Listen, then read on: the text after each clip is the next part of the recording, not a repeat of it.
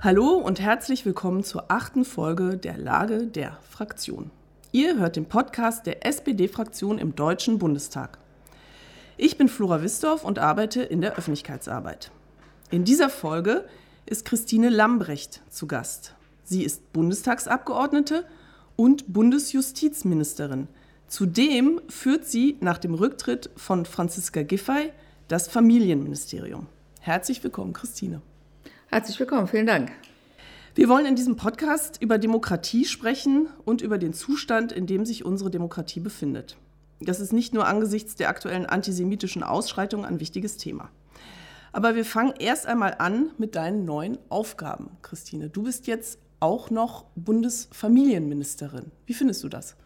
Ähm, ist eine tolle Herausforderung, deswegen habe ich es auch gerne übernommen. Ich weiß, dass die äh, Fußstapfen, wie man so schön sagt, von Franziska da sehr groß sind, weil sie einfach eine ganz taffe Frau war, weil sie unglaublich konsequent an diesen Themen gearbeitet hat. Aber wir haben sehr viel zusammengearbeitet. Das ähm, äh, habe ich erlebt bei Kinderrechte ins Grundgesetz, bei Frauen in Führungspositionen, bei Abstammungsrecht. Also ganz viele Schnittmengen bestehen. Und deswegen ähm, habe ich es mir auch jetzt zur Aufgabe gemacht. Ich werde keineswegs dieses Ministerium verwalten, sondern die Themen sind so wichtig, dass ich auch da wirklich alles reinstecke an Engagement, das ich habe, damit wir im Interesse von Familien, von Kindern äh, diese Themen weiter bearbeiten können und noch was erreichen können. Da geht es um Nachholpaket, da geht es darum, dass wir, äh, wie gesagt, Kinderrechte ins Grundgesetz einen Schritt weiterkommen. Das wäre jetzt eine Möglichkeit. Also da werde ich richtig mit Schmackes dran arbeiten. Trotzdem klingt das ja erstmal äh, nach äh, ganz schön vielen Aufgaben. Bundesjustizministerin, sehr wichtiger Job sozusagen, äh, jetzt auch noch Bundesfamilienministerin äh, in der Corona-Pandemie. Ist das zu stemmen? Also wie, wie willst du es schaffen? Also es wäre definitiv nicht zu stemmen, wenn wir jetzt mitten in der Legislaturperiode wären, wenn wir noch ganz, ganz viel äh, in der Beratung hätten. Aber wir sind quasi in, in, in der Schlusskurve. Aber wir haben noch ganz wichtige Projekte vor uns, die aber, wie gesagt, sich ganz häufig auch überschneiden. Das FIPOC begleite ich als Justizministerin und jetzt auch in der neuen Funktion. Äh, Kinderrechte ins Grundgesetz, das Gleiche. Ähm, ich werde aber auch den Fokus drauf legen, weil ich glaube, das ist wirklich so, so wichtig, dass wir in der Corona-Pandemie auch zeigen, dass wir den Blick für die Familien haben, dass das Nachholpaket eben auch Realität wird, dass da die Möglichkeiten für Familien und für die Kinder eben auch äh, genutzt werden können. Also von daher, das kann man schaffen ähm, wie gesagt, zu so einer besonderen Phase. Und ich bin halt auch hoch motiviert, weil die Themen so wichtig sind. Also du kannst den äh, Kindern und Jugendlichen und Familien versichern, sie werden jetzt nicht vernachlässigt. Auf keinen Fall. Diese Themen waren mir wichtig und sie sind mir erst recht jetzt wichtig durch diese zusätzliche Aufgabe und alles, was ich noch habe an Reserven. Und das ist eine ganze Menge. Wer mich kennt, weiß das, werde ich da auch reinlegen. Was ist da jetzt äh, die absolute Priorität bei dir? Welches Projekt steht da jetzt ganz, ganz oben? Also wir haben ja in dieser Corona-Krise erlebt, wie sehr Familien belastet waren in dieser Situation. Da gab es Homeoffice, da gab es Homeschooling, da gab es unter Umständen Einkommens- äh, Verluste durch, wenn, wenn du Kurzarbeitergeld hast, hast du weniger in der Tasche.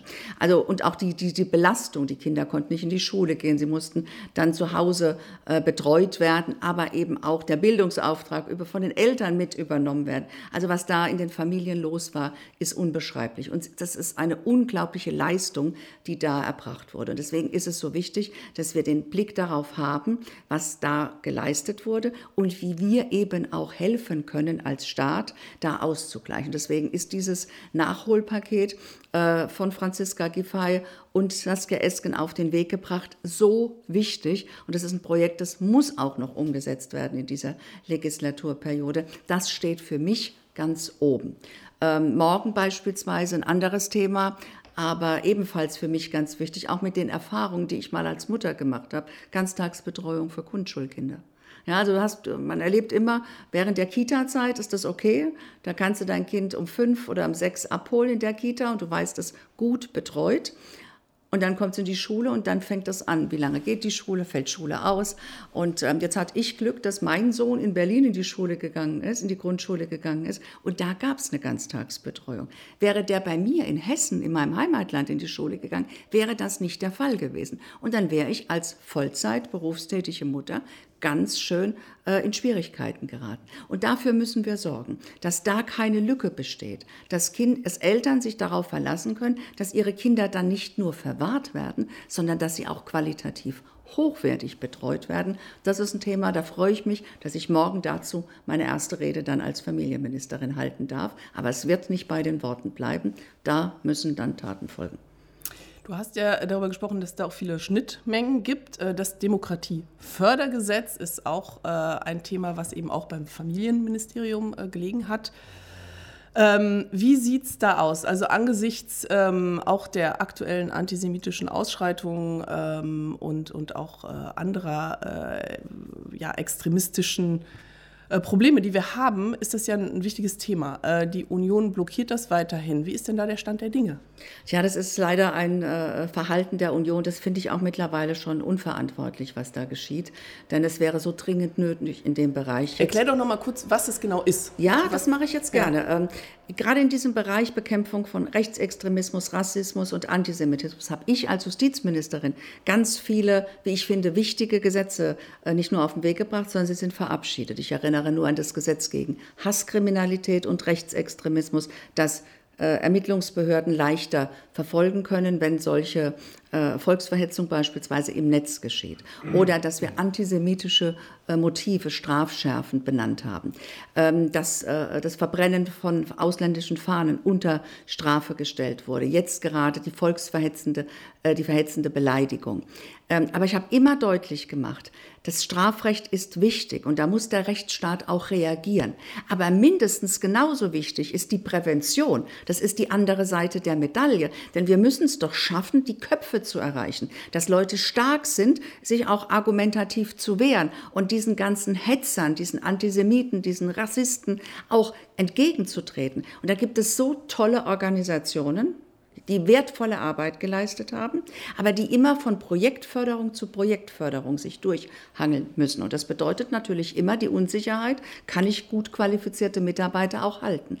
Und das ist genau der Punkt, den wir mit diesem Demokratiefördergesetz festschreiben wollen, dass diese Unsicherheit weg ist, dass wir das Signal geben, darauf könnt ihr euch verlassen, eure Arbeit ist wichtig, die wertschätzen wir, aber wir sorgen dann auch dafür, dass sie verstetigt finanziert wird. Und deswegen, das ist genau das, das wichtige Signal. Es reicht nicht aus, einen Kabinettsausschuss gegen Rassismus zu machen und eine lange Liste von Maßnahmen in diesem Katalog dann zu beschreiben, aber hinterher nicht bereit sein, sie umzusetzen. Und deswegen müssen wir dieses Demokratiefördergesetz bekommen. Das wäre ein ganz wichtiges Signal in die Zivilgesellschaft. Erklär doch mal, was da das Problem genau ist mit der Union. Warum funktioniert das nicht? Man würde sich ja denken, also was, was können die denn dagegen haben? Das Tja, ist eine gute Sache. Gute Frage, stelle ich mir oft, beispielsweise auch bei äh, Rasse im Grundgesetz zu streichen und zu ersetzen durch eine Formulierung, die keine Lücke lässt. Darauf haben wir uns auch ver äh, verständigt im, im Kabinettsausschuss. Die beiden Verfassungsressorts innen, also mit Seehofer zusammen und wir haben da, wie ich finde, einen guten Vorschlag vorgelegt. Alle Ressorts äh, äh, sind damit einverstanden. Aber das Kanzleramt setzt das noch nicht mal auf die Tagesordnung äh, vom Kabinett, weil die CDU-Fraktion, äh, weil die Unionsfraktion das nicht will. So, und da kannst du fragen, warum wollt ihr das denn nicht? Aber da, da sagen die einen, das brauchen wir eigentlich nicht, die anderen sagen, da kommt vielleicht eine Schutzlücke. Ist eigentlich alles gut. Können wir uns gerne drüber unterhalten, aber da, wo es hingehört, nämlich im Parlament. Und deswegen ist es so ärgerlich, dass wir noch nicht mal dazu kommen zu diskutieren, wo es denn noch besser werden kann, wo man was verändern kann. Es wird einfach blockiert. Ich habe das Gefühl, dass in der Union momentan einfach äh, äh niemand das Sagen hat oder sich niemand traut, Entscheidungen zu treffen und dass deswegen so wichtige Projekte einfach ausgesessen werden. Also die kommen noch nicht mal durchs Kabinett es gibt und, und gelangen also nicht in den Bundestag. Und selbst so. wenn sie im Kabinett waren, Andere Themen kommen sie noch nicht mal auf die Tagesordnung. Unternehmenssanktionen sind ein ganz anderes Thema. Aber dieses Verhalten ist so verheerend, weil wir hätten jetzt noch die Zeit zu handeln. Und es wäre so dringend notwendig zu handeln. Also wenn eine Regierung sagt, wir machen jetzt hier schon mal Schluss oder die Fraktionen sechs Monate oder fünf Monate vor der Bundestagswahl, ein ganz falsches Zeichen, gerade bei den Herausforderungen, vor denen wir stehen.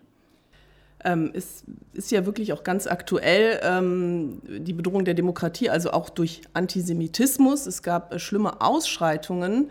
Äh, haben die dich auch schockiert? Äh, wie, wie, hast du das wahrgenommen am Wochenende? Ich hätte mir nicht vorstellen können, dass ähm, so ein Hass, so ein entfesselter Hass äh, zu spüren ist. Das ist das, was ich wahrgenommen habe, hier in Deutschland. Und ähm, äh, äh, ich hätte mir vor allen Dingen nicht vorstellen können, dass durch einen Raketenbeschuss von Tausenden von Raketen auf die israelische Zivilbevölkerung, denn darüber reden wir ja momentan, dass das diesen Hass hier bei uns im Land entfesselt. Und deswegen ist es so wichtig, dass wir als Gesellschaft da ganz klar sagen, keinen Fußbreit diesem Antisemitismus. Wo wir können, werden wir das mit allen Mitteln des Rechtsstaats bekämpfen. Dazu gehört Strafrecht. Wer eine Fahne verbrennt, das ist keine Meinungsäußerung, das ist eine Straftat. Wer Synagogen anzündet, das ist keine Meinungsäußerung, das ist eine Straftat. Und genau als das muss man es auch bewerten. Rechte äh, behaupten ja, ähm, das sei ein importiertes Problem ähm, durch die Zuwanderung entstanden. Was, was entgegnest du denen? Ähm, wer Antisemitismus beobachtet in diesem Land, der erkennt, dass der latent und auch öffentlich äh, schon immer vorhanden ist. Äh, und wir haben beispielsweise dieses schlimme Attentat in Halle erleben müssen, wo ein deutscher Rechtsextremist diesen Anschlag geplant und durchgeführt hat. Also von daher muss ich ehrlich sagen, äh, äh, mir persönlich ist es egal, aus welcher Richtung so etwas geschieht. Es darf nicht sein in Deutschland und wir müssen es bekämpfen, egal aus welcher Richtung Antisemitismus geschieht. Da äh, äh, aber zu tun, als ob das jetzt eine neue Entwicklung wäre, der hat anscheinend die letzten Jahrzehnte in diesem Land nicht wahrgenommen. Du hast äh, eben davon gesprochen, dass äh, es eben auch äh, wichtig ist, strafrechtlich natürlich dagegen vorzugehen. Ähm, wie, was hältst du von der Forderung, äh, Organisationen zu verbieten, wie zum Beispiel die Volksfront äh, für die Befreiung Palästinas? Also in dem Moment, wo eine Organisation darauf ausgerichtet ist, Terroristen zu unterstützen, äh, kann ich nur sagen, habe ich kein Verständnis und muss der Rechtsstaat auch darauf reagieren. Das ist für mich immer äh, äh, die, die, die, die Linie, die ähm, ja, beobachtet werden muss. Soll, was soll damit unterstützt werden? Soll, soll mit einer Organis will eine Organisation Spenden sammeln und Zivilbevölkerung unterstützen? Alles klar. Will sie aber Terroristen unterstützen, dass dann dadurch wieder an neue Angriffe äh, gefahren werden können, dann müssen wir auch klar machen, das kann von uns aus nicht äh, möglich sein. Und dann sind Entscheidungen solcher Art auch völlig richtig. Es ist ja, wir haben ja in den letzten Jahren also wirklich äh, große Probleme mit äh, antisemitischen Straftaten gehabt, äh, überhaupt mit Rechtsextremismus.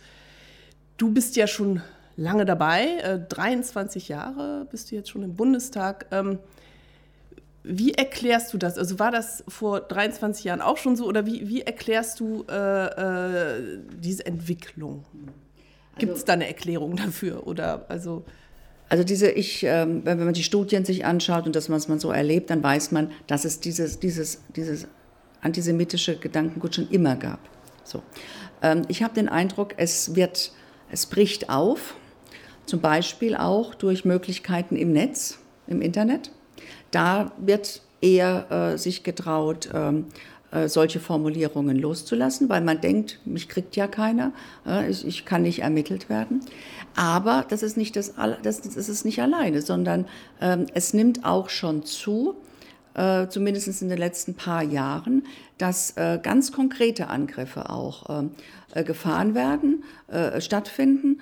Und ähm, ja, man so den Eindruck hat, da wird auch äh, vieles dann vermischt. Es werden antisemitische Übergriffe dann vermischt mit Israel-Kritik. Das ist immer so, so gerne so, so eine Vermischung. Das hat überhaupt nichts miteinander zu tun. Selbstverständlich kann ich in diesem Land Israel kritisieren, die Politik von Israel kritisieren, aber das rechtfertigt nicht zu antisemitischen Übergriffen.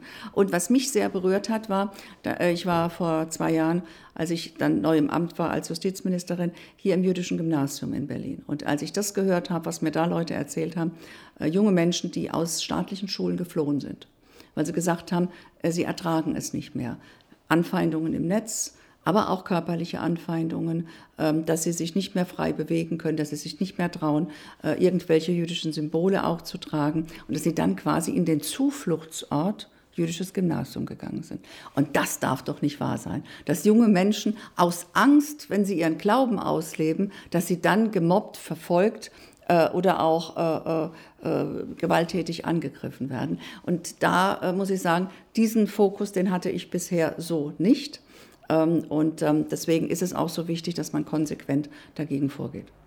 Der Antisemitismusbeauftragte Felix Klein sagt, der Kampf gegen den Antisemitismus ist auch ein Kampf um unsere Demokratie. Siehst du das auch so? Auf jeden Fall, denn es muss klar sein, dass in diesem Land ähm, Religionsfreiheit gelebt werden kann, Meinungsfreiheit gelebt werden kann, dass wir als Gesellschaft klare Werte haben und sie dann auch vertreten, dass sie nicht nur in unserem Grundgesetz stehen, sondern dass sie auch gelebt werden und umgesetzt werden. Und da hat man schon das Gefühl, dass es äh, ganz schön was ins Rutschen kommt, wenn ich, wie gesagt, höre von jungen Leuten, ich traue mich gar nicht mehr in eine staatliche Schule, weil da habe ich so viel äh, mit Verfolgung zu rechnen und mit Konsequenzen, dass ich das gar nicht mehr machen will. Wo ist denn da noch die Meinungsfreiheit, die Religionsfreiheit und, und, und. Deswegen, da müssen wir klar zeigen, das sind keine Werte, die wir einfach nur mal aufgeschrieben haben, sondern die gelten auch heute und wir sind bereit, sie auch zu verteidigen. Also Antisemitismus, äh, natürlich auch Fremdenfeindlichkeit, Rassismus, ähm, das alles sind große Probleme.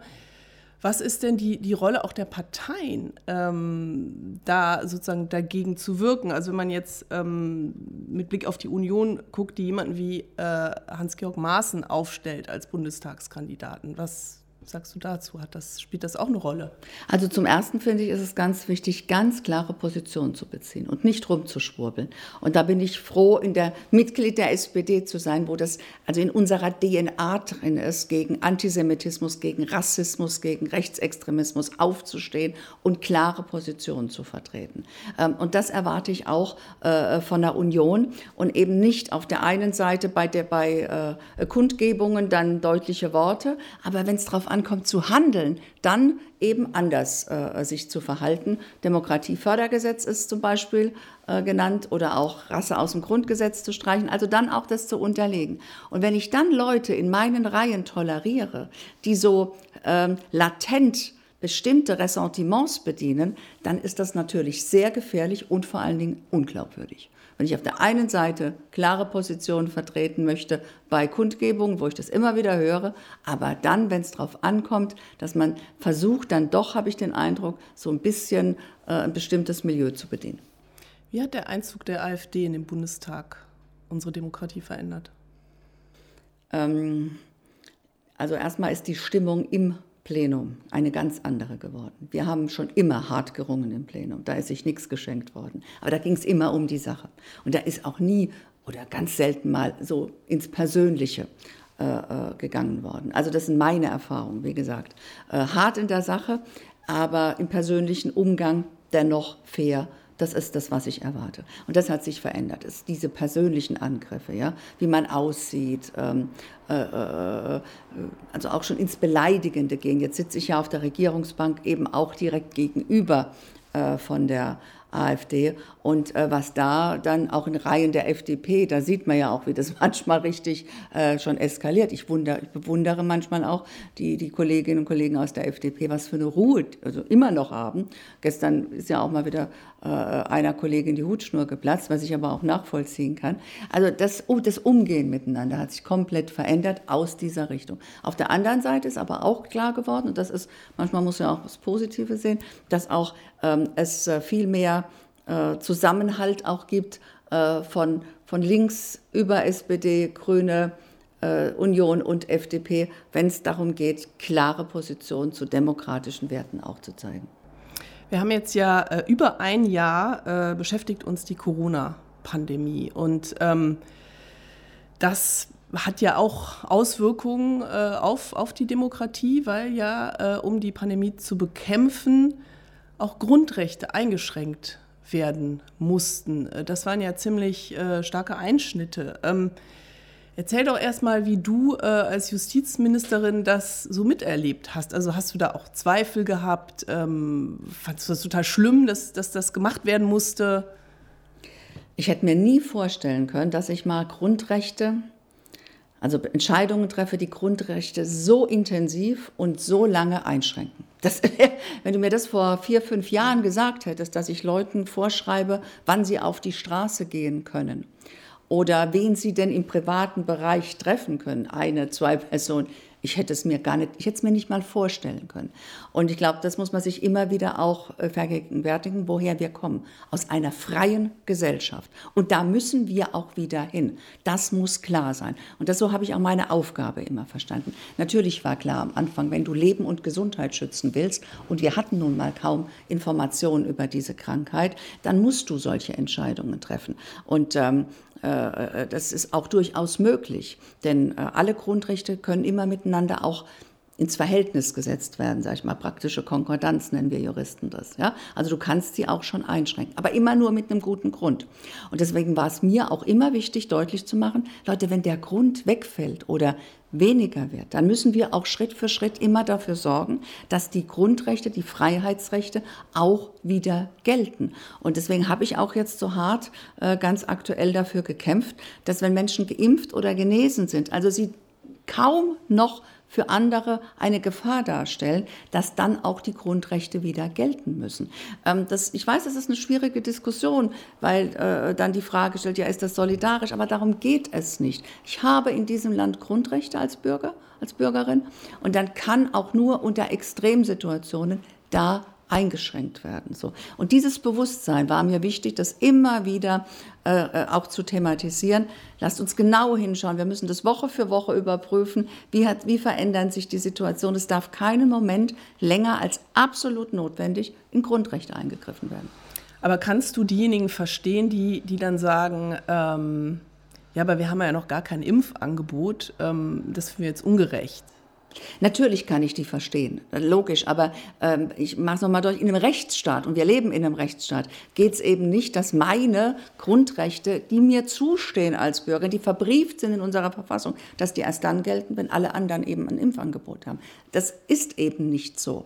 Und deswegen äh, äh kann man dann auch nicht sagen, da warten wir mal ab, bis 40 Prozent, 50 Prozent geimpft sind, bis der Letzte geimpft ist. Nein, sondern in dem Moment, wo von mir keine Gefahr mehr ausgeht. Das ist das alles Entscheidende, weswegen ich Grundrechte einschränken kann. Von mir geht keine Gefahr mehr aus. Warum sollen dann meine individuellen Grundrechte eingeschränkt werden? Und man muss vielleicht auch mal deutlich machen, um was es hier geht. Es geht darum, dass zum Beispiel Menschen, die in dieser Pandemie ganz große Einschränkungen erlebt haben. Ja? Alte Menschen, die im Pflegeheim leben, die über Monate hinweg in ihren Zimmern alleine essen müssen, die zum Teil gar nicht wissen, warum ja, dass die jetzt wieder zusammen in den Speisesaal dürfen. Also ich meine, bei aller äh, Diskussion über Solidarität, ich glaube, das ist dann auch richtig, dass diese Menschen diese Möglichkeit haben. Oder die Krankenschwestern, ja, die über Monate hinweg arbeiten gegangen sind, obwohl sie nicht wussten, ob sie sich dieses Virus mit nach Hause nehmen und die eigene Familie anstecken. Die sind trotzdem arbeiten gegangen. Ja, und meine Güte, und die können jetzt eben, jetzt ist ja sowieso alles besser durch die Zahlen, aber die konnten dann eben mal zu dritt auch noch äh, sich treffen äh, nach der Arbeit oder mit Freundinnen und wurden nicht mitgezählt bei diesen Kontaktpersonen. Also ich finde, man muss auch genau beobachten, über was man spricht. Es geht nicht darum, dass Ansprüche entstanden sind. Also ich hatte keinen Anspruch darauf, dass es Kino für mich aufmacht oder ein Konzert. Ne? Ich habe dann so Diskussionen gehabt, gibt es dann ACDC-Konzerte für 80-Jährige? Das ist natürlich Quatsch, sondern es ging darum, wirklich diesen absoluten Nähebereich. Ja? Also darf Oma und Opa, die beide geimpft sind, von denen keine keine Gefahr mehr ausgeht, dürfen die jetzt beide wieder die Familie besuchen. So, um solche Entscheidungen ging es. Und dann finde ich es auch solidarisch und auch akzeptabel, dass wir diese Entscheidung getroffen haben. Ja. Ähm, als die Grundrechte immer wieder eingeschränkt wurden, hast du da manchmal auch gezweifelt, ob es wirklich das Richtige ist? Auf jeden Fall. Äh, deswegen, es war immer ein Ringen. Das war ein ständiger Prozess des Ringens. Und jede Entscheidung musste auch immer wieder darauf überprüft werden, ob sie verhältnismäßig ist. Also ist die überhaupt geeignet und so weiter. Und zum Beispiel, als wir die Diskussion hatten, führen wir so eine App ein. Ja? Da hat mein Kollege Spahn eine andere Idee vorher gehabt. Der wollte äh, äh so eine Funkzellenabfrage möglich machen. Ja? Also dann wäre einfach geguckt worden, in welcher Funkzelle sind denn welche Leute miteinander gewesen. Und wenn dann einer erkrankt ist, dann sind die anderen werden darüber informiert. Wenn wir jetzt hier oben bei uns im fünften Stock sitzen und da unten läuft jemand auf der Straße vorbei, ja, dann ist der in der gleichen Funkzelle wie wir. Was soll das denn dann überhaupt? Und dann ist schon der erste, die erste Voraussetzung fällt dann schon weg weil es überhaupt nicht geeignet ist. Und deswegen war ich dann auch hart dagegen. Und so ist es ja auch nicht gekommen, wie er sich das vorgestellt hat. Und das war meine Aufgabe. Immer, ich bin nicht die Bremserin, ganz bestimmt nicht. Aber ich bin diejenige, die darauf achten muss, dass bei allen Entscheidungen diese rechtsstaatlichen Grundsätze gewahrt bleiben. Das ist gerade in so einer Pandemie wichtig, dass da solche Grundsätze eben nicht über Bord geworfen werden. Man kann einschränken, aber immer mit Augenmaß. Und wann äh, können denn dann die Rechte wieder komplett hergestellt werden? Also du sagtest es eben, Kino, Konzerte, also dass wenn man geimpft ist oder genesen, also wirklich alles wieder machen kann und auch vielleicht keine Maske mehr tragen muss. In dem Moment, wo beispielsweise Restaurants wieder öffnen können, das entscheiden ja jetzt, Gott sei Dank gehen ja die Zahlen in die richtige Richtung, ne? die Inzidenz sinkt, die Impfungen nehmen zu. Also wir erleben ja gerade, dass wir eigentlich Woche für Woche wieder mehr Normalität haben. Und ähm, von daher geht es ja schon in die richtige Richtung. Aber äh, äh, das, äh, und das ist auch der Weg, wo wir hinkommen müssen, dass es also nicht nur geht um Geimpfte und Genesene und Getestete, sondern dass wir alle wieder mehr Normalität erfahren. Ne? Von daher, ich kann nicht absehen, wie lange das dauern wird, dass wir noch Masken tragen im, im öffentlichen Nahverkehr. Wahrscheinlich noch sehr lange, weil es eben auch Menschen geben wird, die sich nicht impfen lassen und die dieses Virus eben weitertragen können. Also von daher, bis ob es wirklich dazu kommt, dass gar keine Einschränkungen mehr sind. Aber ich denke auch so, so eine Maskenpflicht in der U-Bahn, das ist auch was, was man äh, durchaus akzeptiert. Aber wieder am Leben teilzuhaben, nicht nur eine Person treffen zu können, sondern dass sich die Familie mal wieder trifft zum Geburtstag oder äh, zum Kindergeburtstag, zur Hochzeit, dass sowas wieder möglich ist. Ich glaube, da sind wir wirklich auf einem ganz, ganz guten Weg, peu à peu, peu wieder für alle die Normalität zurückzuerlangen großes Thema ist natürlich auch mal die Impfpflicht, also ob es eine geben wird ähm, äh, für Erwachsene, für Kinder. Äh, wie stehst du dazu? Ganz klares Nein. Es darf keine Impfpflicht geben in dieser, in dieser Frage. Und ähm, da müssen wir auch ganz konsequent zu der Position bleiben. Und ich erlebe momentan eher was anderes, dass viel mehr Menschen äh, sich impfen lassen wollen, als Impfstoff da ist. Das ist eine gute Entwicklung. Also das Vertrauen in die Impfung, weil je mehr Menschen sich impfen lassen, dann sehe ich auch, dass äh, äh die, die, die Einschränkungen oder die Konsequenzen aus so einer Impfung ja sehr, sehr verhältnismäßig sind. Also das höre ich ganz oft so, wie war es bei dir, wie waren die Nebenwirkungen, mir hat der Arm wegen zwei Tage oder so. Also von daher, man hat Vertrauen, dass diese Impfung zum einen wirkt und die, Neben, die, die Nebenwirkungen eben auch äh, wirklich ähm, äh, vertretbar sind.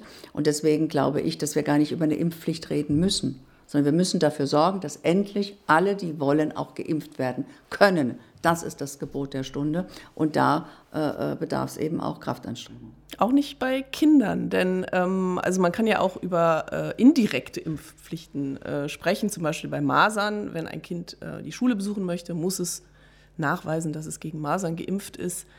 Äh, wäre das nicht bei Corona auch äh, eine gute Sache? Also bei Masern muss ich sagen, halte ich es für absolut gerechtfertigt. Zum einen ist das eine Krankheit, die sich unglaublich schnell ausbreitet, wenn ich damit als Infizierter in die Schule gehe. Und es hat eben auch ähm, sehr weitreichende Konsequenzen. Ähm, diese Entwicklung erleben wir bei Corona bei Kindern nicht. Und deswegen halte ich auch eine Impfpflicht für Kinder für absolut falsch. Wir müssen aufklären, wir müssen informieren, äh, äh wir müssen äh, die Eltern auch fit machen, dass sie die Entscheidung dann auch treffen können. Aber bitte keine Pflicht. Ähm, das wäre völlig kontraproduktiv, sondern wir müssen dafür sorgen, dass die Menschen aus eigenem Interesse sagen, ich will mein Kind schützen und andere schützen und deswegen bin ich dazu bereit, aber keine Pflicht. Du bist ja jetzt schon geimpft. Ähm, hast du eben erzählt, äh, worauf freust du dich am meisten? Ähm, ich freue mich am meisten, dass ich nicht mehr durchzählen muss, wenn ich wieder nach Hause fahre, ob ich äh, mit drei Haushalten mich treffen kann, sondern dass ich mich mit meiner Mama treffen kann und beispielsweise meinem Neffen und nicht gucken muss, wie viele Haushalte sind denn da jetzt zusammen. Das ist, glaube ich, mit so das Befreiendste an dieser Impfung und vor allen Dingen, dass ich weiß, wenn ich äh, anderen begegne, dass ich sie auch nicht gefährde. Kriegen wir denn bald auch einen digitalen Impfpass? Ähm, der muss kommen, der ist in Arbeit und ähm, ich hoffe, dass da wirklich alle so engagiert arbeiten, äh, wie man das zumindest an äh, Presseerklärungen äh, vermuten könnte. Da hoffe ich, dass dann den Worten auch Taten folgen, denn das bedeutet, dass ich zum einen auch das Thema Fälschungssicherheit, äh, Sicherheit vor Fälschungen damit eben auch abräumen könnte. Es wäre ein ganz wichtiges Signal, auch im europäischen Kontext. Wir kommen jetzt in den Sommer, die Leute wollen verreisen, nachvollziehbar. Und wenn das dann europäisch abgeglichen ist und akzeptiert und anerkannt wird, dann würde das natürlich wieder ein Stück Freiheit zurückbringen, ja, auf das wir alle warten. Nochmal zurück zum Thema Demokratie. Ähm aufgrund oder infolge äh, der Corona-Pandemie und auch der, der Grundrechtseinschränkungen äh, sind ja auch neue Protestbewegungen entstanden. Ähm, zum Beispiel auch die Querdenker. Ähm, wie schätzt du die ein? Ist das eine Gefahr für unsere Demokratie? Also, dass Querdenker beobachtet werden vom Verfassungsschutz, ist auch gut, dass das nicht die Justizministerin entscheidet, weil ich habe gar nicht die Informationen, die das erforderlich machen würden, äh, sondern äh, die, die Dienste und das ist auch gut so. Ähm, und wenn das jetzt so geschieht, dann ähm, halte ich das auch für sinnvoll. Was wir erleben müssen in dieser Querdenkerbewegung ist, dass sie so vielschichtig ist. Da hast du Leute, am Anfang hast du Leute gehabt, die da einfach mitgelaufen sind, so nach dem Motto, ich will einfach mal meinen Frust ablassen. Aber mittlerweile ist das, was ich zumindest wahrnehme, dass da schon, schon gewachsene Strukturen mittlerweile sind, die auch ein dahinterstehendes Ziel verfolgen, wo es eben nicht darum geht, nur mal äh, gegen Maßnahmen zu demonstrieren, sondern den Staat insgesamt auch in Frage zu stellen und auch oft mit Fake News äh, sehr gefährlich äh, zu agieren. Denn wenn äh, Behauptungen aufgestellt werden, äh, da, welche Konsequenzen Impfungen mit sich bringen und Leute sich deswegen nicht impfen lassen oder äh, diese, diese Krankheit insgesamt, diese Pandemie insgesamt in Frage gestellt wird ja, und andere dadurch gefährdet werden, dann finde ich das nicht nur unverantwortlich, sondern dann gefährdet das Leben. Und das ist so äh, schlimm und deswegen äh, ist es so wichtig, da auch ganz konsequent äh, äh, dann damit umzugehen. Äh, wir haben jetzt viel über, über Gefahren äh, für die Demokratie von außen quasi gesprochen. Ähm, es gab ja auch äh, ja, die äh, diversen Maskenaffären äh, im Bundestag. Äh, da waren jetzt ja vor allem Unionsabgeordnete dran beteiligt. Ähm, Gibt es auch, also muss man auch wirklich aufpassen, dass die, die gewählten äh, Vertreter, Volksvertreter eben auch die Regeln beachten? Gibt es da auch eine Gefahr, dass dann auch das Vertrauen der, der Menschen in die Demokratie schwindet? Ja, auf jeden Fall. Diese, diese Affären, die sind sowas von schädlich, weil da wird ja nicht differenziert zwischen dem Herrn Nüsslein und der Frau sowieso, sondern das wird ja auf alle Politikerinnen und Politiker übertragen. Und das ist eine ganz große Gefahr. Deswegen habe ich auch null Verständnis für diese ehemaligen Kollegen, weil sie haben so einen Schaden angerichtet. Und ich kann auch gar nicht verstehen, wie man auf diese absurde Idee kommt, man hätte das Recht, äh, mit der Tätigkeit, für die man bezahlt wird, sich dann noch die Taschen so vollzustopfen. Also wir werden ja zu Recht, wie ich finde, gut bezahlt als Abgeordnete. Das finde ich auch in Ordnung. Und deswegen äh, muss ich nicht als Lobbyist tätig sein. Deswegen ist es auch gut, dass das jetzt in Zukunft nicht mehr möglich ist. Und deswegen ist es auch gut gewesen, dass wir gerade als Sozialdemokraten so für Transparenzregeln, für Offenlegungsregeln gekämpft haben, damit mal deutlich wird, wer macht denn hier seinen Job, wer kümmert sich um seinen Wahlkreis, wer kümmert sich um seine Aufgaben und wer nutzt das vielleicht nur, damit er damit Kontakte herstellen kann. Das muss doch deutlich werden. Die Aufgabe eines Abgeordneten ist zu vertreten, die Interessen zu vertreten, ja, und nicht seine Taschen voll zu machen. Und das muss deutlich werden. Und deswegen selbstverständlich. Und deswegen ist auch gut, dass wir jetzt klare Regeln noch, dass wir die Regeln nochmal verschärft haben, dass du äh, in Zukunft eben, wie gesagt, bestimmte Tätigkeiten auch nicht mehr machen darfst. Ich finde es auch absolut richtig, dass offengelegt werden muss, wie viel ich tatsächlich verdiene, wenn ich Nebentätigkeit habe, damit eben klar wird, kann ich damit überhaupt noch ein Wahlkreisabgeordneter sein? Ja, habe ich da überhaupt noch Zeit? Also ich, bin, ich will, will nicht Nebentätigkeiten verbieten, aber es muss schon klar sein, wo der Schwerpunkt liegt. Und der Schwerpunkt muss eben auf dem Abgeordnetenmandat liegen. Und ähm, deswegen gut, das ist das Gute wiederum, dass durch diese Affäre Bewegung reingekommen ist in die Diskussion um äh, Nebentätigkeiten, um Offenlegungspflichten, um Transparenz und auch um Lobbyregister. Ähm, auch Annalena Baerbock hat ja versäumt, ein paar äh, Nebeneinkünfte äh, anzugeben.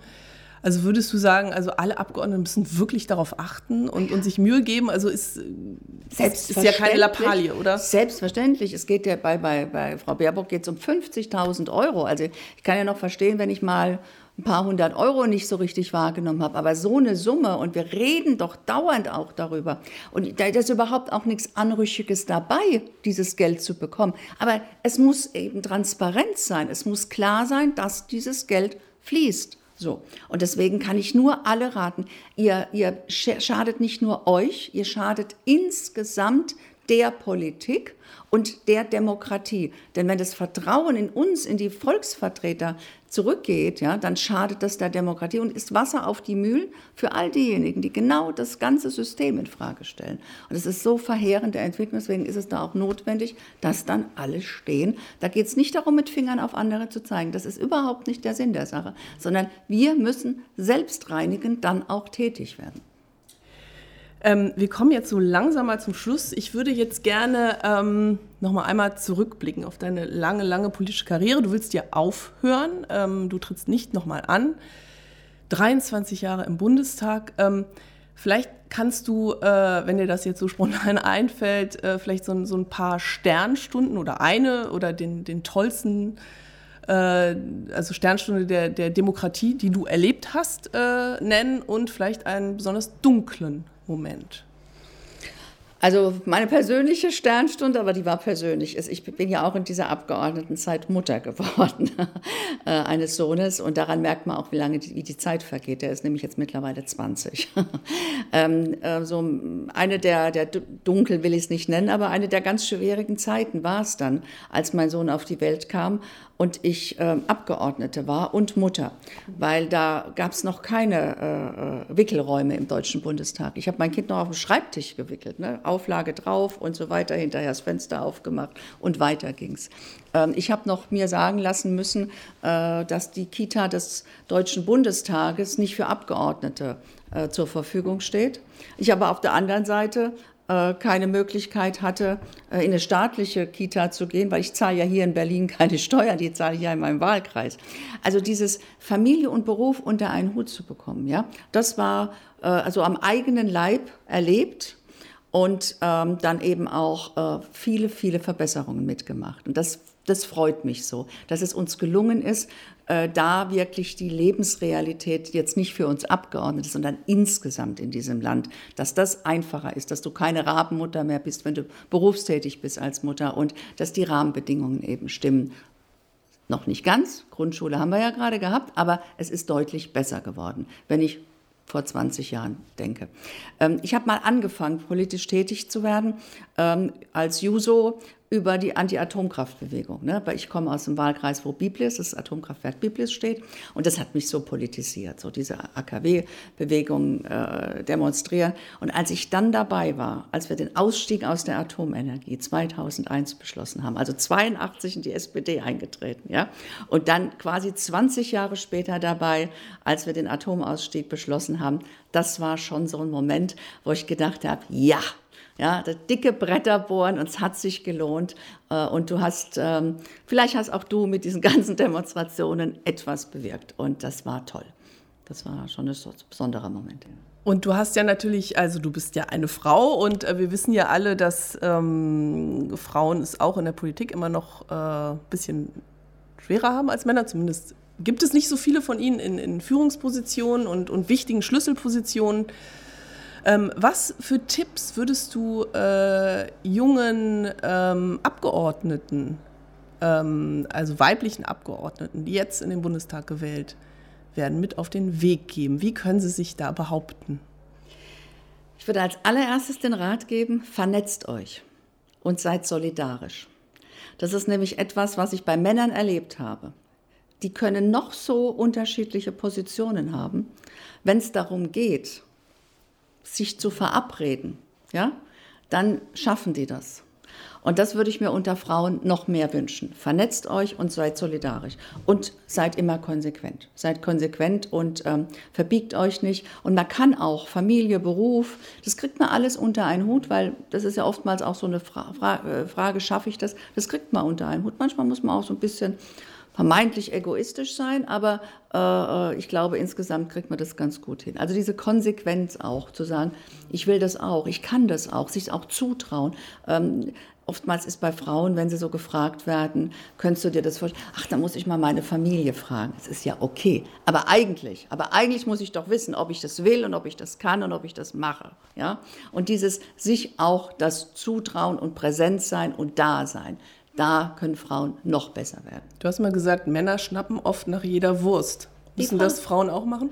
Nicht nach jeder Wurst, aber die fragen ja gar nicht, sondern die kriegen was angeboten, habe ich zumindest oftmals erlebt. Äh, Themen, wo ich, wo ich mir die Augen gerieben habe, wer auf jetzt auf einmal für ein bestimmtes Thema zuständig ist, der noch nie damit was zu tun hatte, aber mit einer Werf und Überzeugung, das kann ich auch. Ne? Und Frauen fangen dann erstmal, ach ja, war ich ja noch nie.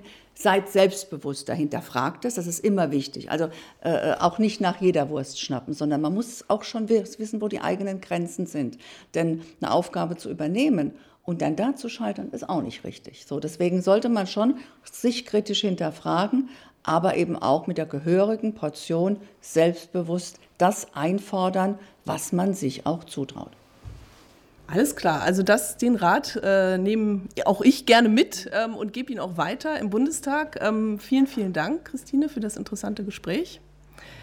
Ähm, bei den Zuhörern möchte ich mich natürlich auch bedanken. Wenn ihr beim nächsten Mal wieder dabei seid, freuen wir uns. Und wenn ihr nichts verpassen wollt, empfehlen wir natürlich ein Abonnement unseres Podcasts. Tschüss, bis zum nächsten Mal. Vielen Dank. Glück auf.